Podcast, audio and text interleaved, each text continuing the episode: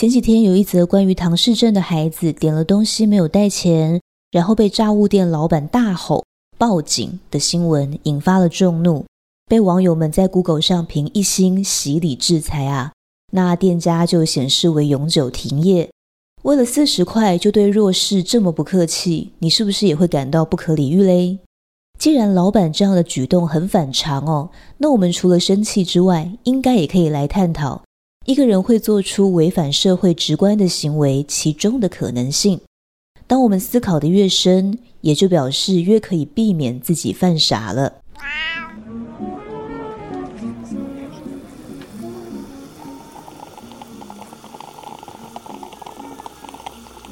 啊，你来啦！先找个舒服的位子坐吧，等下就去跟你好好聊一聊。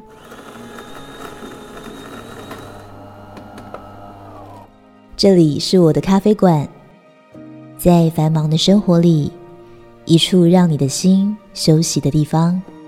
啊！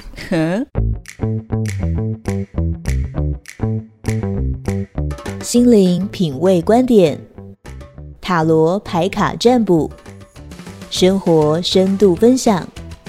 我是王晴，欢迎来到青草青心灵咖啡馆。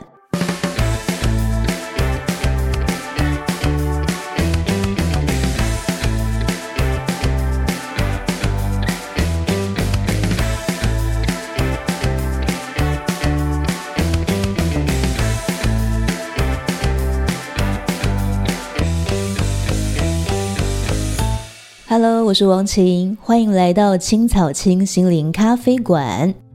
不知道你有没有 follow 到最近的新闻？就是有一名糖宝宝呢，他到卖炸物的店家买了四十块的炸物，想要给阿公阿嬷吃。但是老板炸好之后，他才发现自己忘记带钱。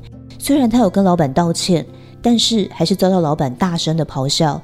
老板因此报警，那警察就来啦，就问这个糖宝宝身份证字号。那这位唐氏症的孩子呢，就吓到躲起来发抖哦。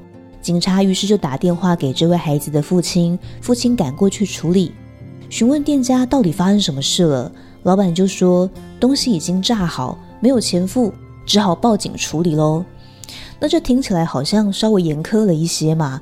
一般来说，忘记带钱，我们都不会遭到这样子直接被报警的对待。所以呢，这个爸爸带着孩子回家之后。这位孩子的母亲也在深夜十一点的时候再度到炸物店哦，想要好好了解有没有什么细节是自己不知道，让老板决定采取大声的骂自己的孩子啊，还有报警这样子的行为。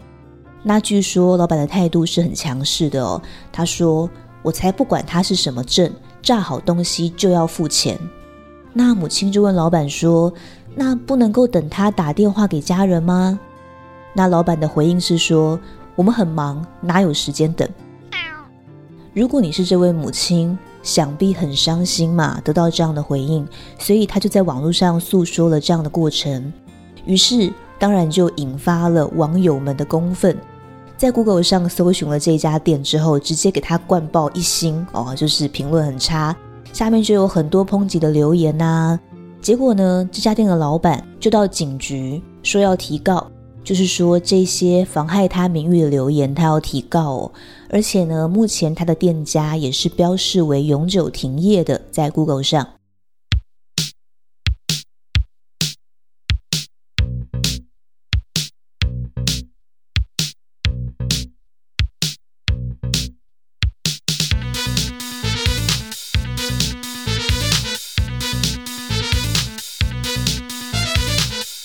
这一则故事给你什么感觉呢？你会觉得说啊，大众就是击倒了这种没有良心的店家，是一场胜利，还是你会有一种感叹，觉得好像是一种冤冤相报的过程哦？很多人留言是说，不过四十块，有必要把事情搞成这样吗？哦，有人说产品就是人品啊，这家东西绝对不能买，直接给他倒闭算了。那么没有爱心的店家，这样。那也有人比较温和，就说得饶人处且饶人，世界要多一点爱。有些人就是很生气，说你怎么连小孩或者是人家患有唐氏症你也欺负呢？等等的。在这些相关讨论的新闻版面，有很多留言哦，都是网友在说自己曾经被别人体谅的美好。比如有人就说啊，自己曾经钱包掉了，向身边可以求援的人借了车钱，对方就说不用还，赶紧回家吧，让他心很暖。还有人说自己在倾盆大雨的时候临时要买雨衣，结果钱包掏了半天，发现钱不够。旁边有一个大姐看到自己在翻钱包，哈，就赶快自己掏了腰包上前关心，帮他把雨衣的钱补齐。那这些人想要表达的就是说，社会多一点关怀不是很好吗？为什么你要把事情搞成这样呢？不过在这些留言堆里面哦，老师注意到了一些事情，就是有一些人是亲身跟这一位卖炸物的老板有过互动的哦。有人说他也遇过老板有类似像这一次咆哮的状况哦。哦，对方是一位老人家。那他看到说，老板跟这个老人家大吼，当下是选择帮老人家把钱给付了。不过也有人说啊，这位老板其实很久以前不是这样的，因为那时候他自己忘记带钱，老板说下一次来再付就好。还有另外一位网友说，有一次他因为买了之后忘记带钱，老板还直接请他诶。所以后来呢，因为他就觉得这家店很棒，还带了朋友来。后来老板跟他们还成为了好朋友。那我们听到这些之后，至少我们会知道说，老板并不是真的只有很坏的一面嘛，他是有很多面相的。所以是不是有一种可能是说，人是很立体的，靠着这单一的事件就觉得这个人没有资格开店，或许有一点太武断。那其中有一位网友说。他对一般人敢这样吗？他的意思就是说，哈，老板就是欺善怕恶，他可能故意欺负小孩子。不过老师看到这个，反而是觉得这个角度很值得思考。因为如果前面我们说的那些网友留言是真的的话，老板除了这一次对这一位曼菲尔特别没有耐心，而且之前也对老人大声咆哮。不过一般民众忘记带钱的时候，老板是愿意体谅的。那可能甚至还请他客，就表示老板并不是完全没有同理心，永远都恶行恶状嘛。那这个真的是因为欺善怕恶吗？欺负老人跟小孩，对一般人客气，虽然不无可能哦，可是这一般人并不是恶人，让人不敢欺负的人嘛，他就是一般民众。那如果今天我们人同此心哦，我们去感觉一下。我们应该不会因为四十块去做出这么过度的举动，当街大骂还报警啊！甚至一般人，我们清醒的状况下都会知道，如果哈有人因为没有四十块，我们跑去报警，根本没有 CP 值，因为在那个当下，我们会被所有的客人讨厌呐，而且我们甚至有一点丢脸。就算有的时候我们想要耍老大，想要欺负弱势，应该也没有笨到在排队的客人面前大肆做这些举动，给自己找麻烦嘛。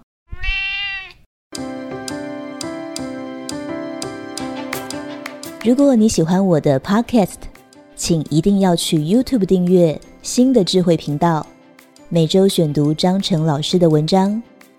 有什么事情正在伤脑筋的时候，请任意点一则来听，你可能会发现里面就有你正需要的。YouTube 搜寻心的智慧，心是爱心的心哦。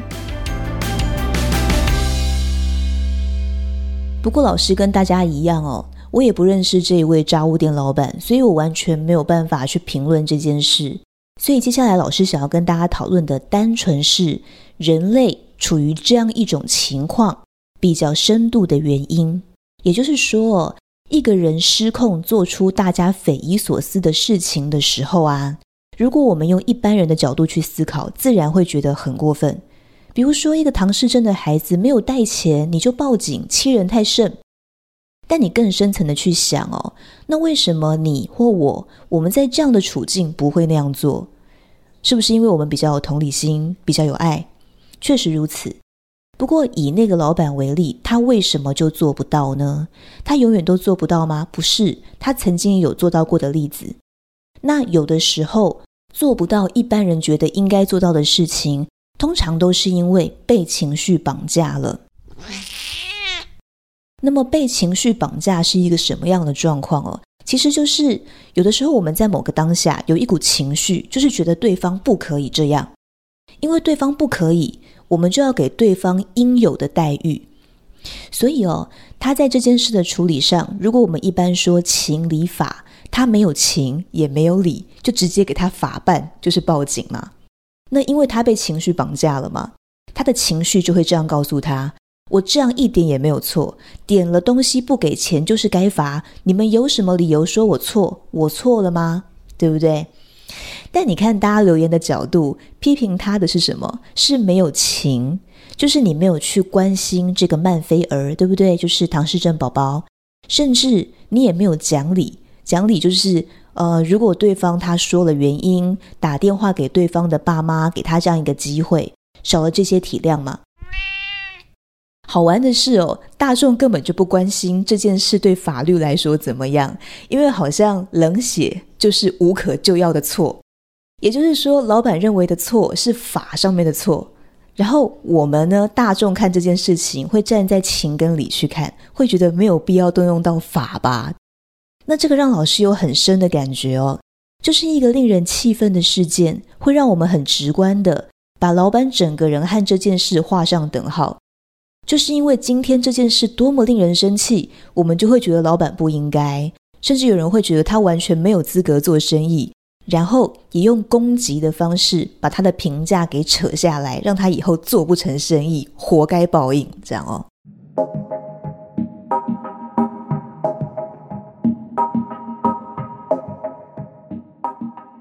因此，如果我们要论对错，在情理法这样的顺序之下，都有各自直观的论述。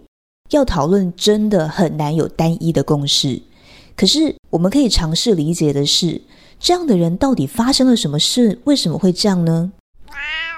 那我们现在假设啊，有一位炸物店的老板，平时待客正常，在一定的范围内懂得体谅，可是，如果遇到显示比较弱势的族群的时候，就会特别没有耐心，情绪失控。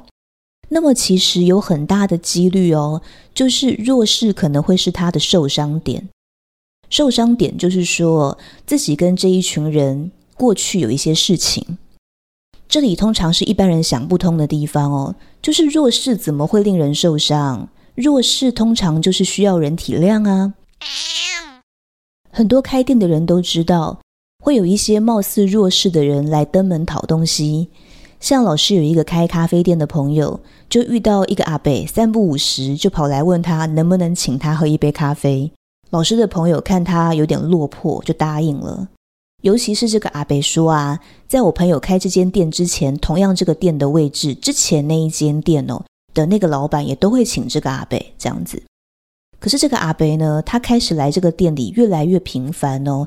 一开始可能是在人少的时候来讨咖啡，可是如果到了假日，咖啡店在忙的时候，我这个朋友请他稍等哦，阿北就会毫不客气的在店里面闲晃，打扰客人，让我这位朋友感到很困扰，就会赶紧做一杯咖啡，免费的打发他走。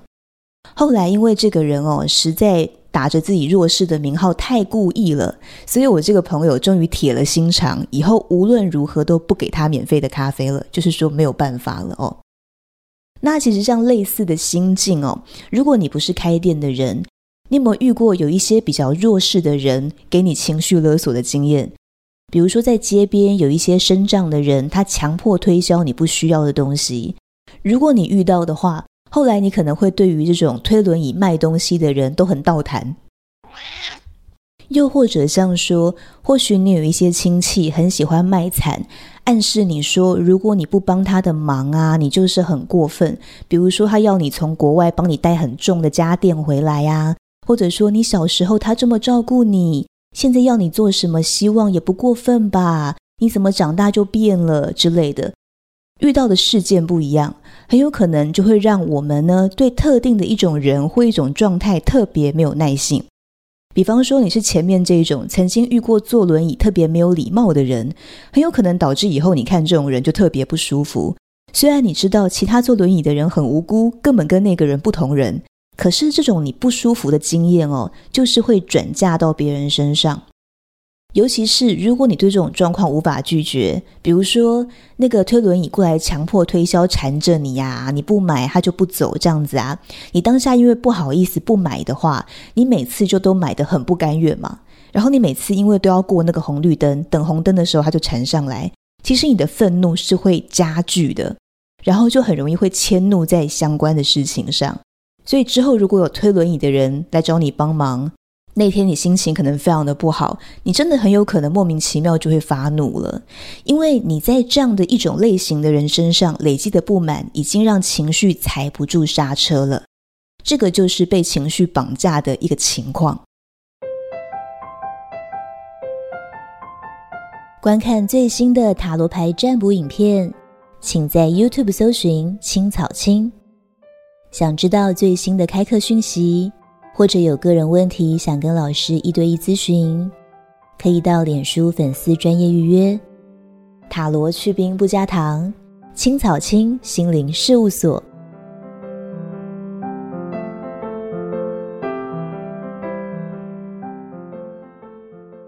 所以，借由以上这些例子哦，老师只是要说，很多时候我们在直观上，我们应该要有爱心。可是，为什么有一些人在那个当下的反应会让你觉得很意外呢？很有可能是他个人的生命经验上的状况。当然哦，我们用心去理解这样的一件事情，不代表我们就必须要认同这种行为。有人可能会说，哦，老师花这么多时间帮这个老板讲话，意思是说那个炸物店老板没有错吗？